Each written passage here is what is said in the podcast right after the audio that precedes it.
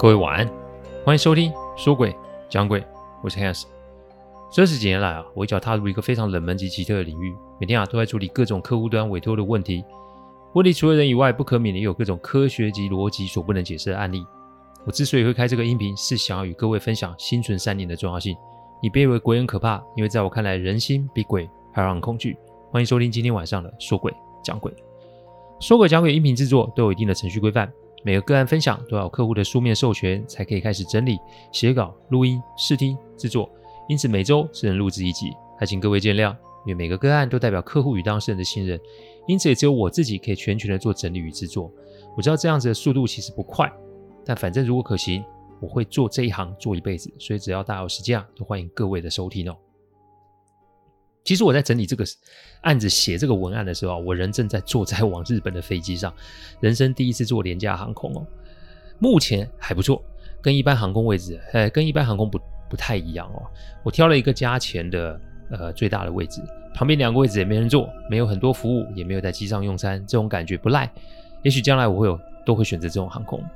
我想说的是啊，人生啊就会有很多不同的面向与选择。呃，来到日本那时候第二天，手机就被限速了。现在人在 JR 上面想办法解决哦。我的确可以不爽，诉诸情绪，结果就是让自己玩也没玩到，工作也没办法做好。我现在要做的就是把每天要做的工作给做好，利用身边可用的资源来处理问题。因为一旦我起心动念不对的时候，心魔就出现了。情绪我们每个人都有，而且我们也会逃避，这是我们逃避不掉的变数。但还是那句话，我们可以选择。该怎么做？我觉得大家都可以想想。身为人其实是珍贵的，珍惜每一刻，人生才不会白费。好，回到案子哦。呃，先说，这是第一，就是一百零七集是下集，所以你还没有听过一百零六集的，请先去听过一百零六集，再回来听这一集哦。我站在这个捷运桥底下盯着鬼子一家，我突然发现，本来是一家四口，怎么现在多了一个？有一个更小的女孩子牵着姐姐的手站在旁边。他也是盯着我看，他的手上拿一个包，而那个包就是阿嬷拿的包。这是警告还是提醒？此刻的我并不清楚，但我知道阿嬷跟这四个鬼啊，不对，应该是这五个鬼是有关系的。我接下来的三天都去捷运站等阿妈，但都没有她的身影，而且也没有鬼子家族的身影。我想了想，也许是时间还没到，因此我等了两周，而在那一天，还真的让我等到。我这中间啊，都有跟站务员联络。但我让他不要参与进来，因为他人、啊，可是在捷运站工作，他想跑也跑不掉。那接下来事情就由我来处理，真有什么事我再跟他讲就好。那一天晚上，我又看见了阿嬷，但这一次阿嬷的衣服变了，不再是珠光宝气的套装，她穿的是红白相间的衣服啊，上半身红色，下半身白色，鞋子一只红一只白，整个人没有血色，走进来就开始坐在我前面，就是看到我之前看他的位置。好，等了三十秒，怎么阿嬷没有跟上一次一样问我话呢？我开始啊觉得不太对劲，但好不容易让我遇上了，我说什么也不能放过这次的机会，所以我就想起身走到阿嬷那里。你说什么，我今天就要把她带下车。你带不走她的。我人还没站起来，阿嬷的嘴中就吐出了这句话。那个时候的车厢还是一样，只有我跟阿嬷，我没有答话，但我心中已经开始打鼓了。但当我站起来的时候，我往阿嬷的方向一看，怎么没看到人？这才几秒钟的时间，怎么可能看不见人？这个时候又一声“你带不走他”，这句话又传到了我的耳里。但让我发毛的是，这个声音来源不是，是不同的方向。比如说，阿嬷一进车厢的时候是坐在我十点钟的方向，自然只过了几秒钟，阿嬷现在坐在三点钟的方向。闪电侠都没那么快，所以阿嬷也不是人吗？正当我开始怀疑自己看见了什么的时候，话又来了，不要多管闲事，这不是你可以管的事。而这次的声音是伴随着车厢打开的声音，这个也没几秒钟，但我看见的是阿嬷已经站在月台上面，而她的手上抱着昨天那个我看见最小的女孩，而这个最小的女孩也跟阿嬷穿着一样，上半身红，下半身白，鞋子一只白一只红，而他们身后则是站着那四个鬼子一家人，鬼。这一次没有诡异的笑容，这一次是怒目的瞪着我。看来刚刚那个声音就是要提醒我不要多管闲事。但当我想要起身出去的时候，车厢门关起来了，我只好搭到下一站再换车冲回来。当然，我冲回来的时候，月台上面没有人。我从车厢出来的时候，我开始觉得状况不对，因为这个车站像是捷运站的装潢。但是我们的捷运不论多晚，光源都是充足的。再者，站务台里面一定会有服务人员。这里的站务台就是刷票口那里，我们平时换零钱或是补票都会去的地方啊。再者，不论是多旧的站，整洁度、干净度都一定会维持在一定的水平。但眼下的这个站有点老旧，灯光昏暗，一闪一闪。再来，月台外是灰黑一片，感觉是站在这个没有营运的。再者，售票口也没有灯号，什么都没有，感觉是我去了一个我没有去过的空间啊。正当我还在想发生什么事的时候，哔哔。那熟悉的刷票升级门打开的声音在我前面响了起来。正常来说，要有人刷票才会过，但当我的眼睛适应了黑暗后，我发现那个刷票口是自动打开的，好像是一个我看不见的人在帮我刷票似的。再来，那个闸门就会停在那里不动。要知道，正常的闸门是有设计的，在一定的时间不通过，闸门会自动关上。我当下非常的清楚，我现在并不是在正常的时空里啊，我现在应该是被他们。带到属于他们的时空环境里面，这有点像日本都市传说那个呃明月车站，那个不存在的车站，所以我此刻应该也是没有办法离开才是，好吧？既来之则安之，我只好拿着手机开启灯光功能，就往前走了出去。其实那个站我以前因为工作关系是有去过的，我确定那个动线、硬体设备是一样，但就是那个氛围及无人让我觉得毛骨悚然，手扶梯还是会动。但我看着那下方漆黑一片的通道，我选择了走楼梯。那天是下雨天，车站里地板也是湿的。我穿着胶底运动鞋，在这空无一人的车站里，发出阵阵的嘎吱嘎吱的摩擦声。那个声音让我更加的恐惧，因为我确定这个地方只有我在发出声音而已啊。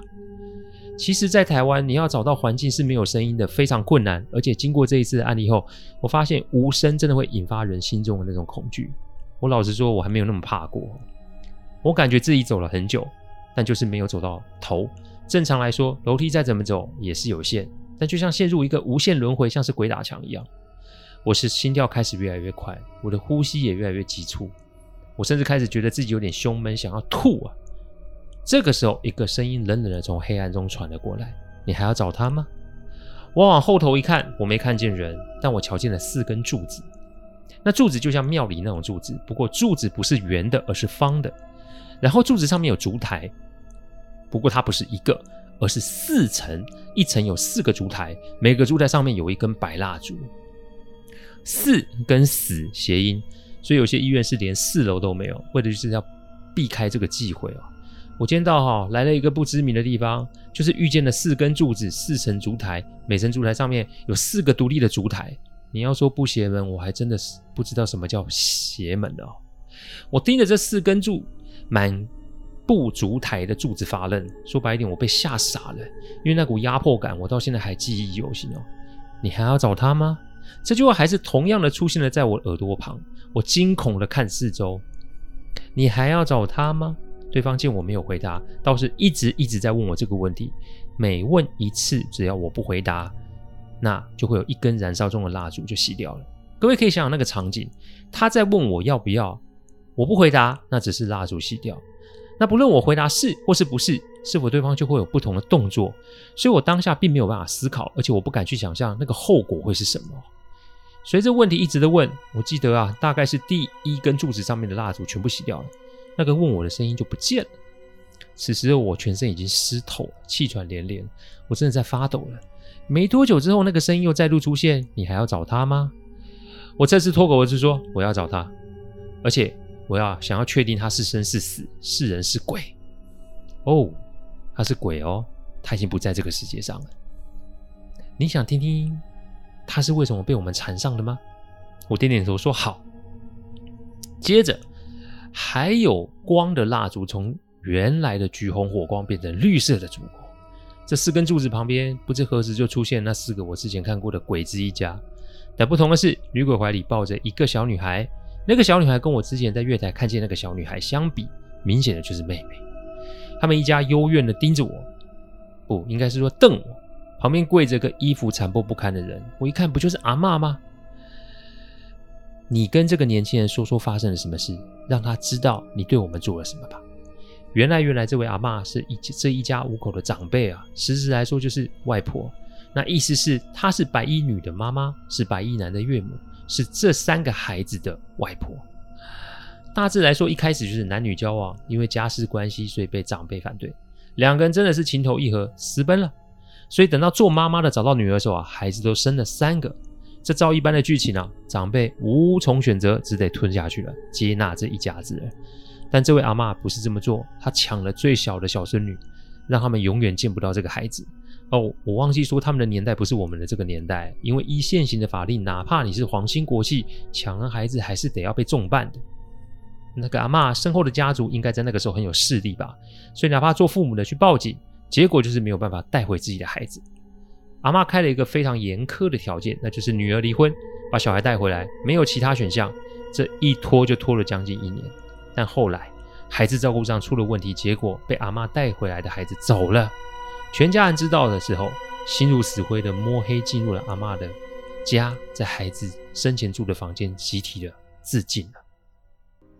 自从他们死了之后，家族永无宁日，无论请谁来都没有用。阿嬷也是被猪鬼缠身后，在自家用自杀结束了自己的性命。他们出没的地方其实就是以前祖宅的所在地。他们没有办法投胎，也没有办法离开，所以就用这个方法，每日每夜纠缠阿嬷，让她每天都在捷运上做一样的事情，让她想尽办法跟别人求援，然后又无法获救，就让她尝尝我们绝望的感觉。我们没有害别人性命，你会遇见我们是巧合。你说天底下有这种母亲级外婆吗？有这种人吗？我们不会放过他，我们就在这里永生永世的折磨他。我再问你一次，你还想要救他吗？我其实并没有完全相信鬼子一家说的话。我盯着阿嬷，希望她可以给我一些回应。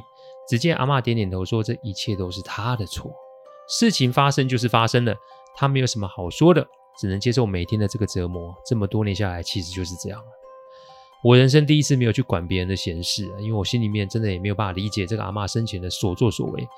讲难听一点，就是丧心病狂啊！这也难怪啊，这些鬼子一家这么恨啊！所以我当时就回：我知道了，我不想管这件事，我只想离开这里。如果可以的话，我每年都会来这里附近的庙帮你们求个牌位，来祭拜你们，希望可以给你们一些供奉。我不是道家中人，我也没有办法去论对。论断谁是谁非，也许将来老天就会给一个解法吧。他们点点头。没多久，我回神，发现自己坐在捷运月台的椅子上。偌大的捷运月台上只有我一个人。我回想着刚刚发生的事情，起了身，向四周拜了拜，我就离开了。直到现在十几年了，我每年还是会在固定时间去庙里面，向那没有名字的神主牌上香及添香油钱。站务员呐，人在那里服务，他人会时不时的见到那位阿妈。但只能这样，因为这不是我们可以管的事。也许各位哪天坐捷运遇见相同的状况时，请记得我的提醒，点点头，离开就好。不论是人是神是鬼，都得为自己的行为负责。我想阿嬷仍在赎罪吧，而这也不是我可以介入的。只能说，如果那个时候他可以做出正确的选择，也许事情就会有不同的发展吧。谢谢大家赏光，听完后请喝杯温开水再去休息。我讲的不是什么乡野奇谈。我讲的都是真实发生的案例，最希望的是劝大家心存善念，祝各位有个好梦。我们下周再来说鬼讲鬼，各位晚安。